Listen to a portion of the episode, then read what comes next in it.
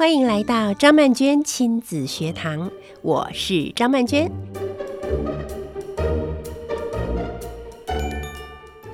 这是我和亲子天下合作的特别节目，总共有四集。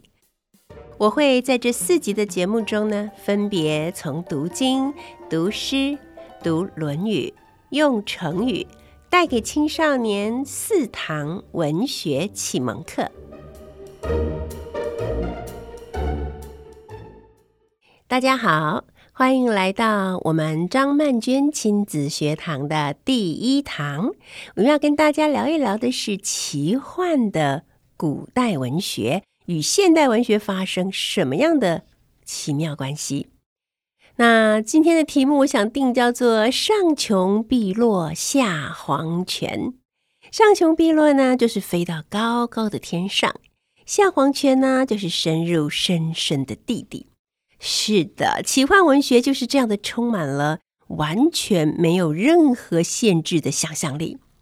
当我们还是小孩子的时候，我们应该都记得那时候的自己，真的是每一天都充满了奇幻的想象。可是后来是什么改变了我们呢？我觉得其实是我们慢慢的被大人给制约了。比方说，当我们讲了一个很奇妙的幻想给父母亲听的时候，他们可能会对我们说：“哎呀，你不要胡思乱想的，小朋友才这样，长大了就要不要再这样了。”于是我们就觉得，哦，长大了就是不能再胡思乱想了。当我们在上美术课的时候呢，老师希望我们画上红红的太阳、蓝蓝的大海。但是，如果我们画出来的是黑色的大海，或者是蓝色的太阳，哦，那可不得了了，颜色不对，说不定呢，嗯，家长啊就会被老师找到学校去聊一聊，为什么这个孩子的大海是黑色的？他的心里到底有什么样子的创伤吗？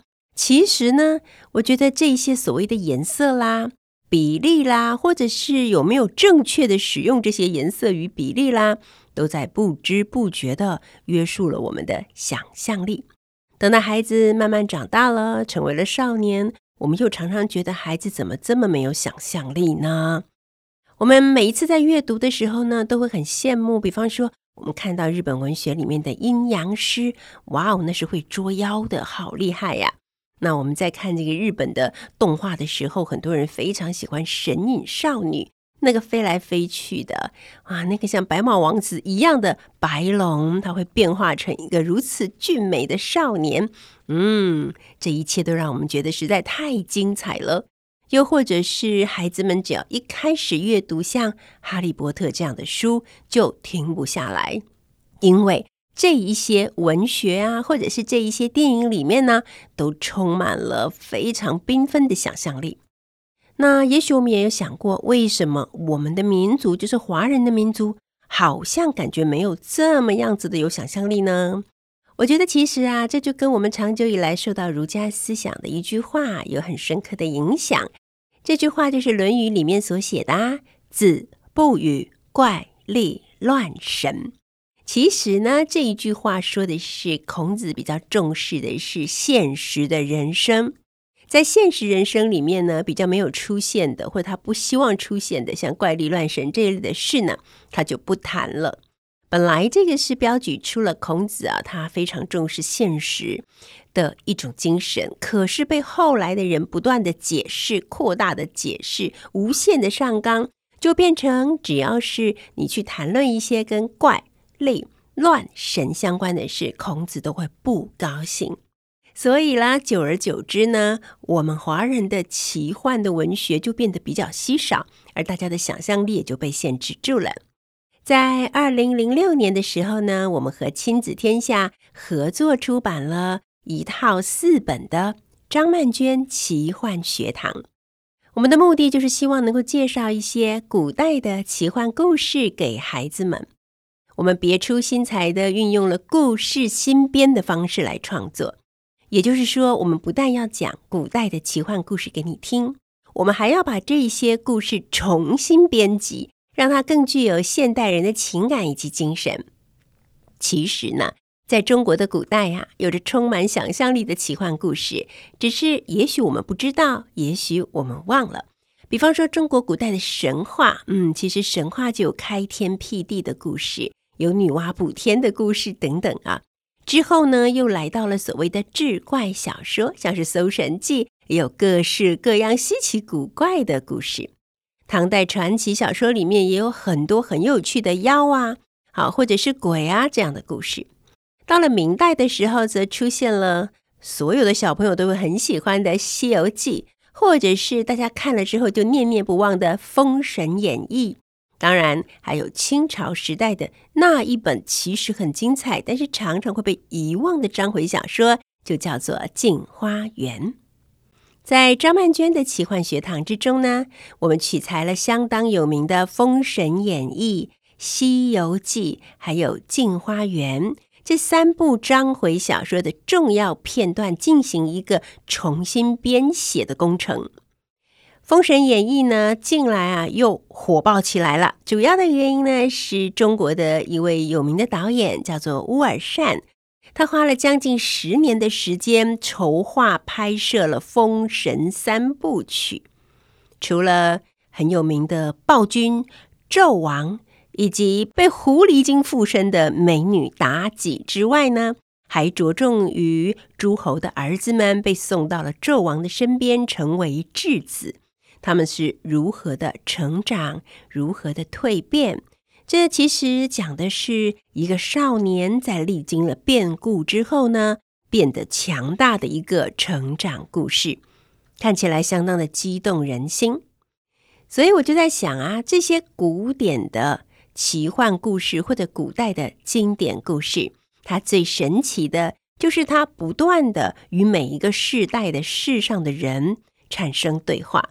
你可以用你自己的经验、你的感受，以及你对于这个世界的看法去解读它，并且呢，从中获得你所想要的东西。首先，我要来介绍的就是我自己所撰写的这一本《奇幻学堂》里面的第一部，叫做《我家有个风火轮》。在这里呢，我们听到了一个关键字，那就是“风火轮”。风火轮呢，是以我们台湾人相当熟悉的三太子哪吒作为主角的。哪吒到底是一个什么样的人物呢？当我们在阅读《封神演义》的时候，我们看到的是哪吒呢，是当时一个守关的将军李靖的第三个儿子。他的母亲怀胎三年六个月才生下他，他生下来的时候就是一块大肉球。后来被父亲用剑劈开，于是他才顺利的诞生在这个世界。他是一个巨大的婴儿，你想想看嘛，要怀孕三年六个月耶，能不大吗？除此之外，他力大无穷。如果以现在的眼光来看的话，这根本就是一个过动的孩子。既然如此，他当然免不了在生活里面呢，总是会闯祸，大大小小的闯祸。于是就形成了父子的关系相当的紧张。在《封神演义》这个故事里面呢，我们看到了这个小孩子就是三太子哪吒，他有着一种什么都拘束不了的狂野之心。可是他的父亲每天真的非常的头大，不知道怎么样来管教他才好。有一次呢，哪吒呢到海里面去啊，到河海里面去啊洗澡。结果就引起了像海啸一样的震动，于是龙宫三太子敖丙很生气，好就出来指责他。两人呢一言不合，于是就发生了恶斗。哪吒就把敖丙给杀了，杀了就算了，既然还抽出了他的筋，为什么要抽龙王三太子的筋呢？他说：“哎呀，这个筋看起来很好用，诶。我可以把它编成一个腰带送给我爹。你看，看起来其实哪吒还挺有孝心的。可是这下可不得了了，事情越闹越大。龙王呢就登门来兴师问罪，甚至告到天庭去。而我们哪吒也不是省油的灯，他就跑到天庭去，把龙王痛打一顿，还把龙王的身上的鳞拔下来，教训了人家一顿，说你不可以去天帝那里告我。所以事情越演越烈，最后所有的龙王一起都到他们家来兴师问罪了。走投无路的哪吒呢，为了不要牵连父母亲，所以他就决定自杀。好，他用很惨烈的方式死去以后，他心有不甘，又希望自己呢有机会可以重新活过来。于是他就借住在一个庙里面。啊，那当时的人呢，可怜他，帮他塑了一个泥身。可是呢，没想到李靖啊，看到他在那里受到了好多老百姓的祭拜，心中非常的愤怒，竟然一把火就把他的庙给烧了。于是啊，哪吒的一缕幽魂呐，可怜兮兮的又回到他师傅的身边。师傅后来用莲花莲藕呢，为他重新塑造了一个莲花身，再次回到了这个世界。我觉得有趣的地方就在于，在古代呢，这些父子之间的冲突，其实跟现在我们所看到的父子之间的冲突，很多时候是有很多雷同的地方。而古代是怎么解决这个问题的呢？古代的解决方式啊。就是这个爸爸呢，后来看到了脚踩风火轮回来复仇的儿子的时候，就从另外一个仙人那里拿到了一个七巧玲珑塔，然后他的目的是要把他的儿子关在里面，用火烧，烧到这个儿子苦苦哀求说：“爹，我再也不敢了，你原谅我吧。”父子和好如初。哎呀，这个故事我觉得真的很难令我满意，所以在我改写我家有个风火轮的时候呢。我就把它改成是最后父子之间的和解，其实是因为爱，而不是关在宝塔里面用火去烧。我在想呢，现代的父子关系，我们在处理的时候，似乎也应该重新来思考。有的时候，权威啊，真的已经不是最重要的事了。在张曼娟奇幻学堂的第二部呢，我们看到的这个故事啊，看我七十二变。它其实是由《西游记》呢里面的一些片段哦重新编写而成的。《西游记》这个故事呢，恐怕是很多很多的孩子，包括你，包括我，啊，在我们成长的过程之中的床头书吧。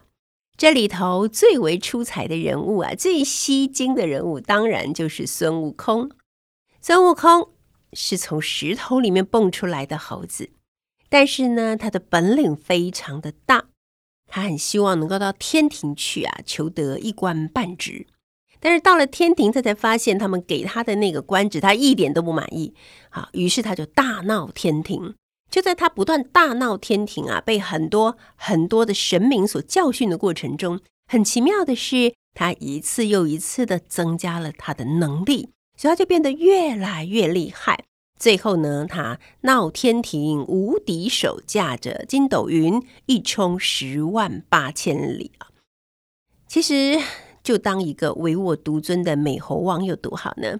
他在他的水帘洞里面每天吃吃喝喝，一群徒子徒孙围着他，那不是很棒的一件事情吗？当我在读《西游记》的时候，我常常感到很好奇，为什么这样的一个美猴王，竟然心甘情愿地跟着唐三藏一起到西天去取经呢？他们要经历那么多的磨难，要遇到那么多的鬼怪，这可能对小朋友来说最有趣的是，没错，他就是一路打怪打到西天，终于成功了。可是过程呢，其实是非常非常辛苦的。而每一次当我在看《西游记》的时候呢，我都觉得。孙悟空好可怜，因为呢，他有一半的猪队友，当然，其中最猪的那个队友就是猪八戒。猪八戒是他的呃二师弟，他是大师兄嘛，那二师弟。猪八戒就像我们印象中所留存的那个样子，就是胖嘟嘟啊，然后呢，每天就是爱吃偷懒，一碰到有什么困难，他一定是脚底抹油，溜得最快。这个猪队友已经够烦的了吧？三不五时啊，还要在师傅的面前咬耳朵，在那里讲孙悟空的坏话。如果只有这一个猪队友也就罢了，可是当我们看到唐三藏对孙悟空的态度的时候，哦，那真的是很捶心肝吧？唐三藏明明是个出家人，可是，在《西游记》里面呢，就把他塑造成一个耳根子超软，并且。很有疑心病的一个和尚，因为他的耳根子很软，所以只要是听到猪八戒呢讲起孙悟空的坏话，他差不多都是会相信的，甚至于不用查证都会相信，并且他只要是相信了，他觉得是孙悟空的错，他就会念起紧箍咒，让孙悟空呢疼得满地打滚。可是虽然疼得满地打滚呢，但是孙悟空还是不愿意离开唐三藏。有时候他负气离开了，可是不一会儿又回来了。有时候唐三藏说：“你管，我不要你了，我再不要看到你了。”把他赶走了。但是他看到师傅呢出现了一些危难的时候，他还是巴巴的回来保护他的师傅啊。其实从小到大，我每次读到这个都觉得，哎呀，真的是很替孙悟空不值。于是呢，作家张维忠他就用了一个创新的角度去解释唐三藏与孙悟空的关系。他把他们解释成前世其实是一对兄弟。但是呢，在兄弟的成长过程之中呢，留下了一些伤害与遗憾，所以在这一辈子呢，他们决定重新投胎来弥补这些伤害与遗憾。这也就是为什么在遇到了那么多的困难的时候，孙悟空还是忠心耿耿地守候在唐三藏的面前，并且为他出生入死，仿佛告诉着我们：只要是同心协力。向着一个同样的目标前进，那么最后终于能够成功的。而在这本书里面呢，也出现了在《西游记》里大家最喜欢的那个片段，就是所谓的三打白骨精。白骨精很难打，孙悟空呢火眼金睛，一眼就看出来这是个妖精。可这个妖精一下变化成小孩，一下变化成美女，一下变化成老婆婆，每一次总能够成功的迷惑了唐三藏。唐三藏总是会想：“哎呀，他们好可怜，你为什么把他打死了？”非常生气，啊，一下子又念紧箍咒，一下子就把孙悟空赶走。所以在这种不断被误会、好，不断奋起，而再度向师傅证明说他真的就是白骨精，然后又失败的这个挫折，这样子的一个过程呢，我觉得真的是很大的考验与挑战。但是只要不退缩，一次又一次，最终总是会真相大白的。就像我们读《西游记》的时候的感受一样，读着看我七十二变，我们一方面非常的羡慕这一只无所不能的美猴王，他的本领真的很大；另外一方面呢，也跟着他们师徒四人一起冒险，又看到了人性的软弱与善变，同时又看到了立定志向之后呢，百折不悔的这种坚强，确实是非常感动人心的。接下来呢，我们就来聊聊第三本书。在清代最封闭锁国的年头呢，却出现了一本非常有想象力的冒险章回故事，就是《镜花缘》。即使来到了二十一世纪啊，我们重读这本书，会发现它依然可以蛊惑我们的孩子。这部小说中的主角是一个女孩子，叫做唐小山。她的父亲呢，游历海外，去到了很多很多的国家。那这些国家里面呢，就有各式各样千奇百怪的人物。其实呢，这些怪怪奇奇的国家，都是从中国最古老的那一部《山海经》里面选取而来的。比方说，像是君子国、大人国、黑齿国、女人国等等。比方说，在君子国里面呢，每一个人都非常非常努力的要成为一个君子，所以他们在进行买卖的时候呢，买方总是会说：“哎呀，你的价钱太便宜了，这样子我怎么忍心买呢？”而卖方总是会说：“你快别这么说了，我卖给你我都觉得不好意思，我应该再减价。”而且呢，国王呢，他还会下一个命令。凡是有人敢送任何礼物给国君，或者是送给官员的，一律斩首。所以在他们的国家里面，是从来不会发生像是贪赃枉法、收受贿赂这样的事情，是不是很令人向往呢？而我觉得最妙的，其实就是女人国。在女人国呢，当国王的是女人，当官的是女人。当家的也是女人，而在女人的背后的，就是操持家务的男人，或者是在女国君的背后的，就是后宫的男人。这些男人呢，如果长得比较帅一点呢、就会被抓到皇宫里面去跟女王结婚。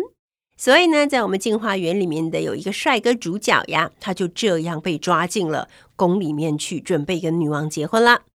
但是在结婚之前，他要经历一连串的呃被修改的过程。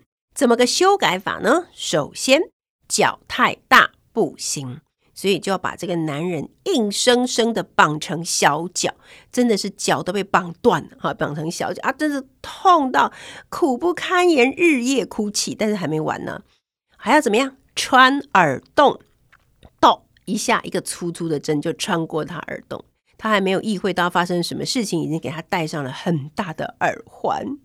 好，于是就在这一连串的。对于一个男人的改造之中呢，让我们体会到古代女人真的好辛苦啊！所以我觉得作者在写这样子的作品里面呢，在那个时代看起来也是非常具有社会意义的。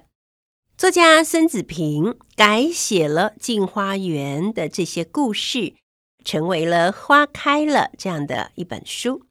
在这里面还特别安排了一个叫做唐大海的男孩。他是唐小山的弟弟。当小山出海，历经了各式各样的冒险，去寻找父亲的时候，唐大海在做什么呢？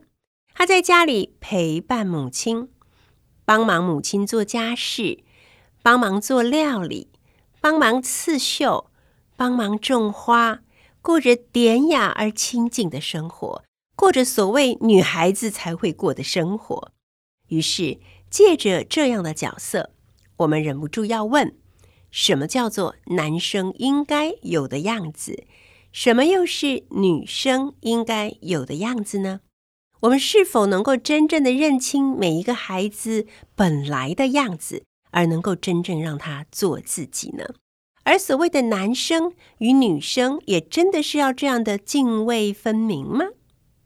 第四个故事是取材于唐传奇。这一篇短篇的文言小说叫做《杜子春》，这也是我自己相当钟爱的一个故事。在这个故事中，男主角杜子春，他是一个富二代，他继承了非常丰厚的家业，就是那种几辈子都花不完的钱。但你知道，如果一个人他专心做一件事，这个力量是不可小觑的。杜子春专心做花钱这件事，所以他的力量也是不可小觑的。在短短的时间里面呢，他就挥霍无度，散尽家财。于是，本来呢跟他很要好的一些酒肉朋友啊、亲戚啊什么的，就在他变成穷光蛋的那一刻，逃的逃，跑的跑。他想跟亲戚朋友借点钱，大家看到他不是不在家，就是绕道而行，避之唯恐不及。到了冬天，他真的是饿到不行了，只好呢走出门外，想着说。如果能够遇到一个熟人，能够诶赏赐我一点吃的，或者是愿意再借给我几个铜钱，让我不至于饿死，那该有多好呢？可是当然，可想而知的，他这一路走来没有遇到任何一个熟人。这时候他遇到了一个老人，老人跟着他走了一段路，仔细的观察了他，然后老人问他：“你为什么看起来这么落魄潦倒呢？”杜子春就把自己的遭遇讲给老人听。他对老人说：“如果今天没有人借我钱，那么我就要饿死了。”老人微笑地说：“这有什么难呢？不用借钱，我给你钱吧。我给你三百万，你觉得够吗？”杜子春听了之后非常的震惊。我们两个人素不相识，你怎么会给我这么多钱呢？不会是诈骗集团吧？还好那时候没有诈骗集团。于是他就说：“三百万太够了，你就是我的恩人。”他说：“我一定会洗心革面，重新做人。将来我一定会好好的报答你。”老人真的给了他三百万。他刚开始真的洗心革面，重新做人，但是没过多久，他又故态复萌了。他呢，就在一两年之内，就把老人给他的三百万两银子全部耗尽。于是他又再度的落魄的回到了街头。这一次，他又遇见了老人，他真的有点没脸见老人，但是老人却很和蔼的对他说：“三百万花完了吧？没关系，我已经帮你准备了一千万，这一次应该改掉你的挥霍的毛病了吧？”杜子春于是又拿了一千万回去。这时候呢，所有躲着他、避着他的亲朋好友全部都出现了，他又忍不住再度的过起了日日笙歌的日子，所以。过了一两年，他又再次的一贫如洗。这一次，他不敢再去找老人。他走在路上，看到老人迎面而来，他转头就跑，因为他真的觉得太丢脸了。还好他有羞耻心，他说：“我真的没脸见人。”但老人却跑得很快，捉住他，对他说：“来，我知道，我知道你的问题在哪里。我这次替你准备了三千万两银子。如果这次再治不好你，你就叫做贫入膏肓，不是病入膏肓哦，是贫入膏肓，那你就真的没救了。”于是杜子春呢，感动得泪流满面，他跪下来对老人说。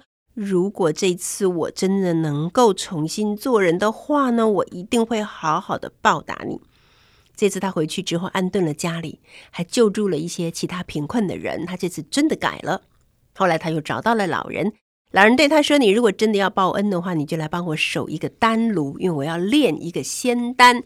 你帮我守这个丹炉，在守丹炉的过程中，你会遇到很多的试炼，你会见到很多不可思议的东西以及恐怖的景象。”但你要告诉自己，这一切都是假的。只要你发出一点声音，那我们就会功亏一篑了。杜子春说：“你放心，就是让我死，我也不会发出声音。”那这是他的人生里面最漫长的一个夜晚。他见到了各式各样恐怖的怪兽要扑杀他，他见到了非常美丽的仙女要诱惑他，他见到了他的妻子被牛鬼蛇神五花大绑，来到他的面前痛哭。说，你就说一句话吧，你只要说一句话，救了我，就不用再受折磨。这些来自于地狱的使者，在杜子春的面前，用各种残酷的刑罚去折磨他的妻子。但是杜子春泪流满面，咬紧了嘴唇，一点声音都不发出。最后来了一个金甲大将军，这个大将军说：“你是个没心没肺的恶徒，你竟然连你的妻子这么悲惨的在你的面前。”你都不愿意救他，你活着有什么用？于是他感觉到他被大将军杀死了，下了地狱，受了各式各样的酷刑，他还是撑住不发出声音。最后阎罗王说：“你不用再继续留在地狱了，你去转世吧。”于是他就转世投胎，成为了一个美女。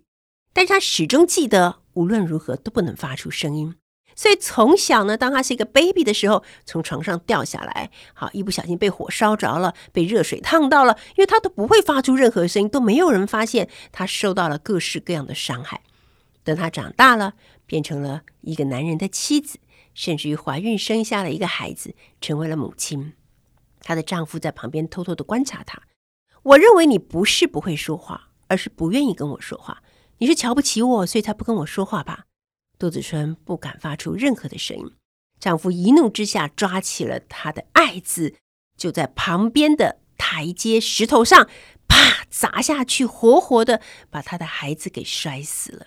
就在这个瞬间，已经忍受了这么多的痛苦而能不发出任何声音的杜子春，终于忍不住发出了“嘤”这样的声音。就在瞬间，丹炉尽毁，大火焚烧，一切。回到了原点，他依然坐在这位老人的丹炉旁边，整座草炉都烧掉了。老人叹了一口气，对杜子春说：“你呀，世间的很多情感都已经可以控制了，像是喜、怒、哀、惧、恶、欲等等。但是只有一件事情你忘不了，那就是爱。这不是一个很棒的故事吗？”可是听过这个故事的人却这么少，作家高培云就改编了杜子春，成为一个新的故事，叫做《火里来，水里去》。他为杜子春的性格缺陷找到了一个理由，而他一生最大的课题就是要与自己奋战，最大的敌人就是自己，直到找到一切的源头，并且释放自己。我一直都很喜欢古代经典中的奇幻故事，我觉得想象力就像是孩子们的超能力一样。张曼娟奇幻学堂的钟声已经敲响了，故事震动着想象的翅膀，带领着孩子飞进了充满香气与欢乐的世界。把飞鸟还给天空，天空便有了生命；把故事还给孩子，孩子便有了魔力。